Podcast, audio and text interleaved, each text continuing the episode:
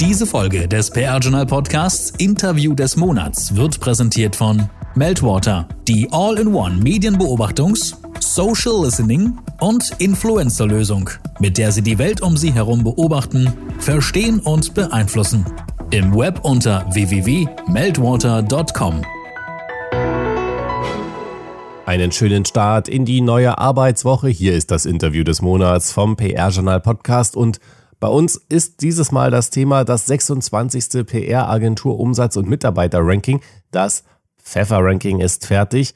Thomas Dillmann, der Chefredakteur des PR-Journals, spricht mit dem Gründer Gerhard Pfeffer über sein Ranking und eine der wichtigsten Fragen ist auch, ob sich die Agenturen nach dem Corona-Jahr 2020 deutlich wieder erholen konnten oder eben nicht.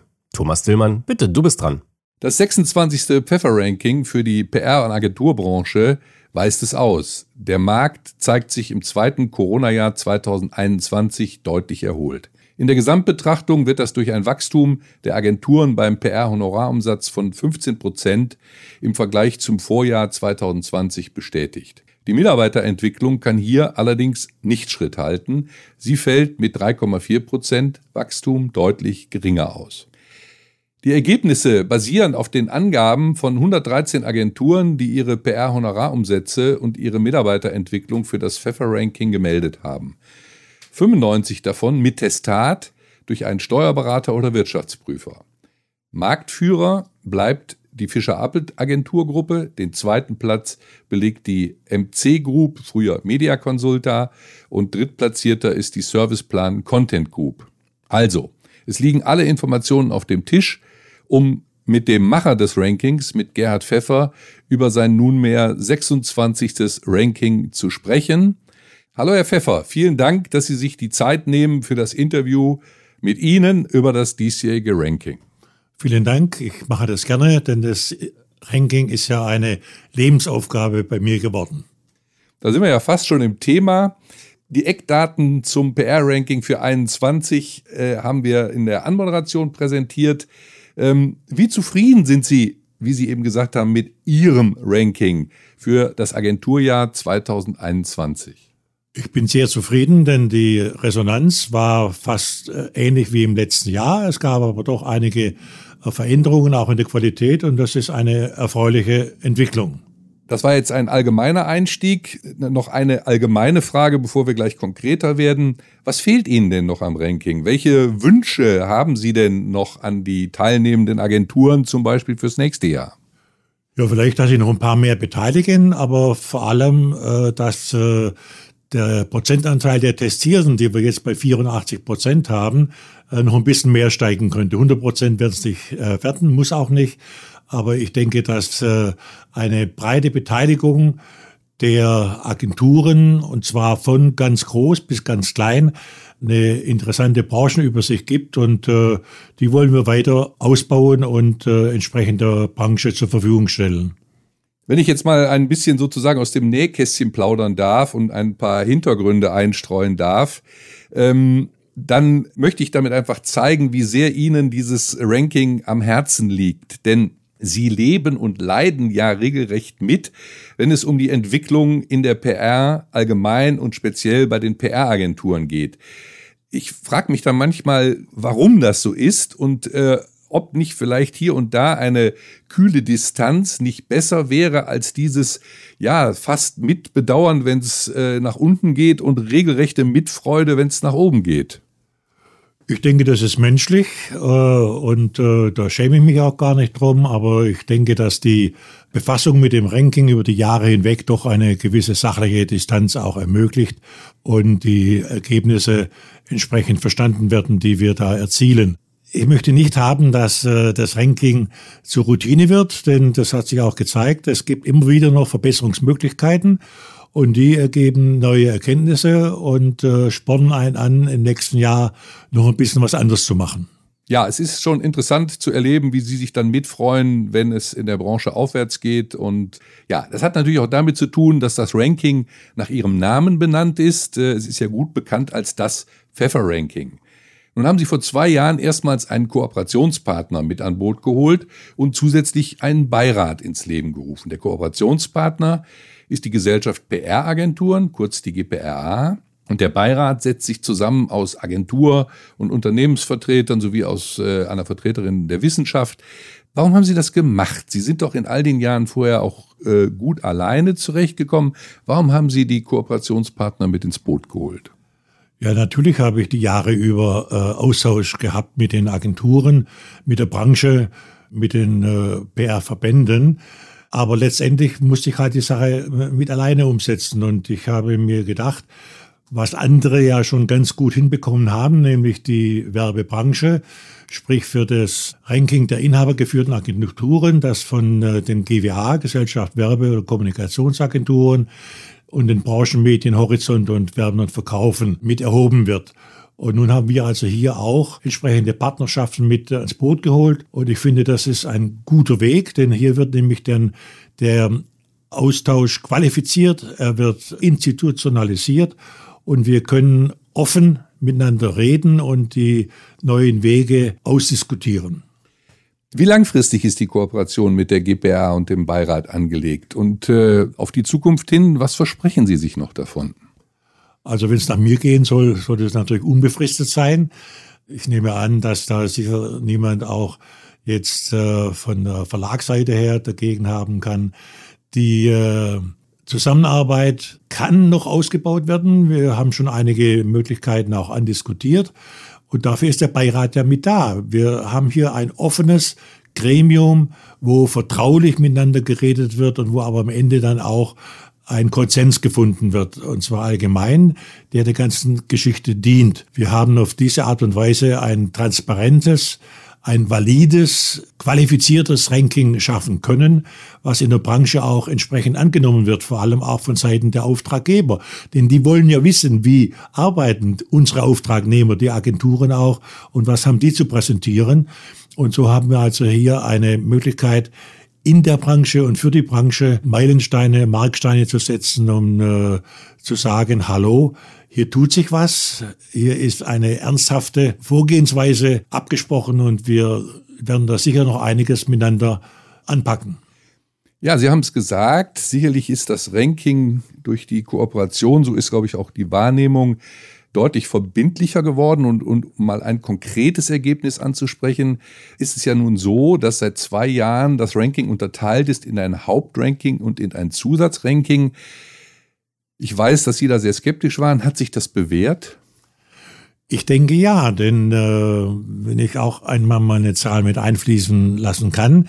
Im ersten Mal hatten wir 33 in dem Zusatzranking mit drin, also der nicht testierten Agenturen.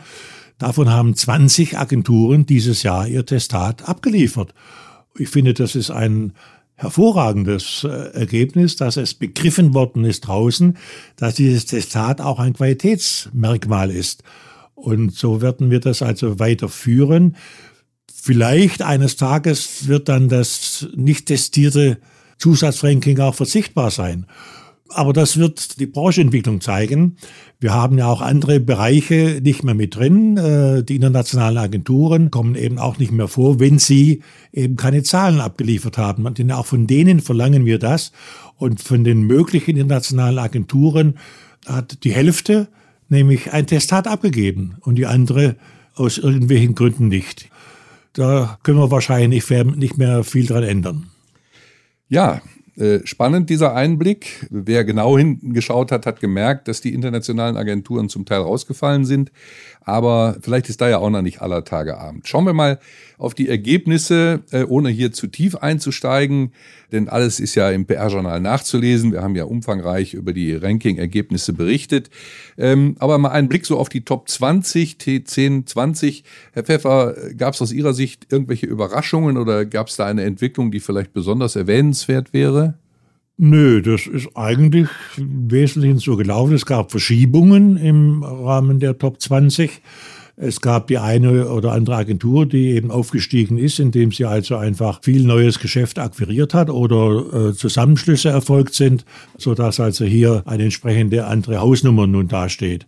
eigentlich sind, also nicht alle, aber viele der Agenturen, die im Ranking vertreten sind, fast immer mit dabei. Das ist also ein Kreis, der sich dann äh, da immer wieder findet, der natürlich auch genau beobachtet und erwartet, was rauskommt und wo sind wir denn nun gelandet? Und wir haben es auch gesehen in den Meldungen danach, dass also Eigenmeldungen der Agenturen, dass äh, Meldungen äh, in der äh, Branchenpresse, in anderen Medien drin waren. Hallihallo, wir haben jetzt in diesem Jahr äh, unser Geschäft wieder sehr erweitern können. Das hing vielleicht auch mit zusammen, dass ja einiges aufzuholen war vom Jahr davor. In der Corona-Zeit hatten wir erst den dritten Rückgang in den 25 Jahren äh, beim Ranking zu verzeichnen.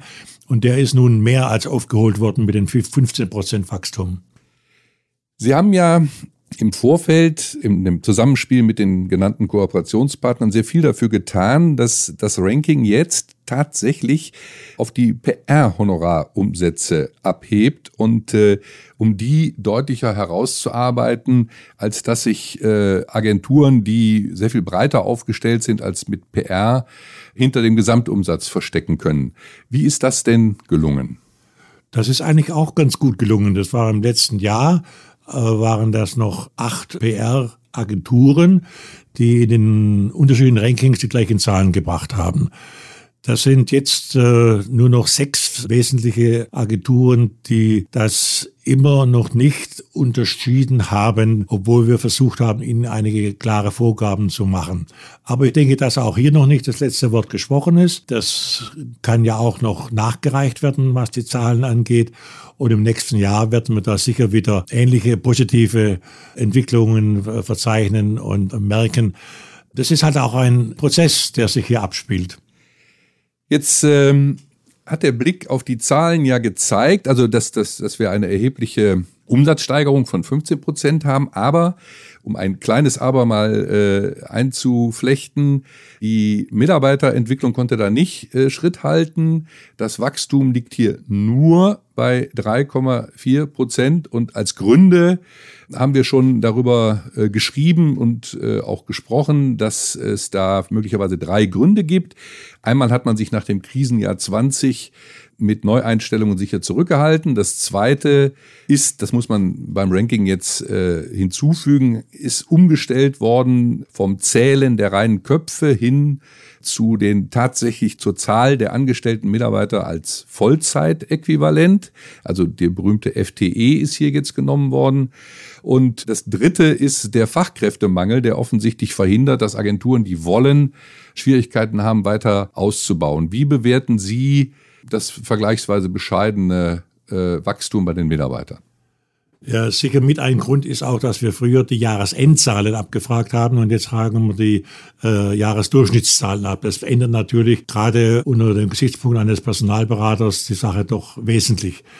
Der dritte Grund, dass der Markt einfach leergefegt ist, dass zwar Stellen frei sind, Dadurch, dass wir ja im PR-Journal ja auch eine große PR-Jobbörse mit haben, bekommen wir mit, was sich dort alles tut. Wir wissen von etlichen Agenturen, die 10, 20, ja sogar 30 freie Plätze haben und die trotz aller Anstrengungen, die nicht besetzen können oder nur sehr zögerlich da erfolgreich sind. Das ist aber insgesamt in der Branche so. Wir wissen aus den Umfragen auch äh, vom ZAW, also der äh, Zentralausschuss der Werbewirtschaft, als auch vom GWA und auch von anderen Branchenverbänden, sei es in der Digitalkommunikation, in der direkten Kommunikation etc. Überall wird händeringend nach Fachleuten gesucht. Und auch einige Agenturen haben uns auch gesagt, sie konnten einfach nicht mehr an Pitches teilnehmen oder sie konnten auch keine Zusagen geben, um Aufträge zu übernehmen, weil die Leute nicht da sind, die sie machen und äh, die schon ziemlich stark eingebunden sind, um die anstehenden Aufgaben zu erledigen. Das zeigt also, dass in dem Bereich noch eine ganze Menge getan werden kann und getan werden muss. Ja, möglicherweise ist dieser Fachkräftemangel ein Wachstumshemmnis für die gesamte Branche. Das wird sicher ein Thema für den, äh, für das laufende Jahr bleiben und wir werden da auch sicher äh, aus Redaktionssicht dranbleiben. Jetzt hat das Ranking ja auch schon immer eigentlich gehabt, aber in diesem Jahr soll es nochmal besonders äh, herausgestellt werden. Eine weitere Facette, nämlich dass neben der schlichten Gesamtliste nach Umsatz und äh, Mitarbeiterzahlen auch immer schon zusätzliche Rankings, Sonderrankings, Sonderauswertungen stattgefunden haben, die sogenannten Spezialrankings. Und das haben sie in diesem Jahr gemacht für die zwölf PR-Beratungsfelder und für 25 Branchenkompetenzfelder. Auch dort sind jeweils Ranglisten der Agenturen erstellt worden, eben nach Größe, danach eben wie viel Prozent ihres Umsatzanteils sie in einem solchen Branchenkompetenzfeld oder einem bestimmten PR-Beratungsfeld erwirtschaftet haben. Nochmal zur Erklärung, warum machen Sie sich diese Arbeit auch noch zusätzlich? Warum reicht nicht das Gesamtranking? Ja, wir haben das bisher praktisch nebenbei äh, mit abgefragt, aber wir haben jetzt gerade auch im äh, Ranking-Beirat, und das ist wirklich auch ein gutes Ergebnis dort gewesen, festgestellt, dass wir hier nicht genügend auf diese Detailergebnisse hinweisen, weil sie natürlich den Branchen Interessierten einen guten Einblick geben. Denn äh, das Gesamtranking würde ich fast sagen, schön und gut, aber es ist nicht das Wesentliche. Es ist nur dazu da, damit dann aus diesem Branchenranking heraus aufgrund der Angabe, die die Agenturen uns in dem Fragebogen geben, welche Schwerpunkte sie arbeitstechnisch äh, mit abwickeln, dass dann dort nachgeguckt wird. Wenn also eine Agentur äh, jemand im Healthcare-Bereich sucht, dann guckt sie halt rein, wo ist Nummer eins, zwei, drei im Healthcare. Es ist hochinteressant, dass dort in den einzelnen Branchenrankings, also ich sage mal von Auto bis äh, äh, Umwelttransport und äh, Chemie und Energiewirtschaft etc. etc hier hochinteressante Zahlen da sind, weil äh, dort natürlich die Agenturen ihre Prozentsatzsätze angeben. Große Agenturen haben auch mit kleinem Prozentsatz natürlich eine hohe Führungsposition. Aber es gibt Deswegen die Zwischenfrage, wie aussagekräftig das tatsächlich ist. Macht es nicht jedoch einfach die schlichte Größe? Es ist genau aussagekräftig deswegen, weil wir eben unterscheiden nach den Prozentsätzen, die anteilsmäßig dort verarbeitet werden. Es gibt in jedem Bereich auch die Ein-Themen-Agenturen, die also 100 Prozent äh, in einem Bereich arbeiten.